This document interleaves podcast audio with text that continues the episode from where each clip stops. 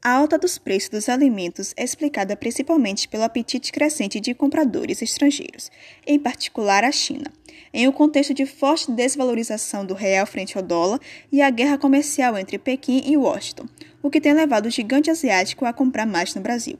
Quando a oferta supera a demanda, os preços caem, mas se a demanda supera a oferta, os preços sobem, o que nos leva à pandemia e ao auxílio emergencial, onde no início do isolamento social, teve o aumento da demanda por alimentos, como por exemplo o feijão, cuja safra estava ruim no momento.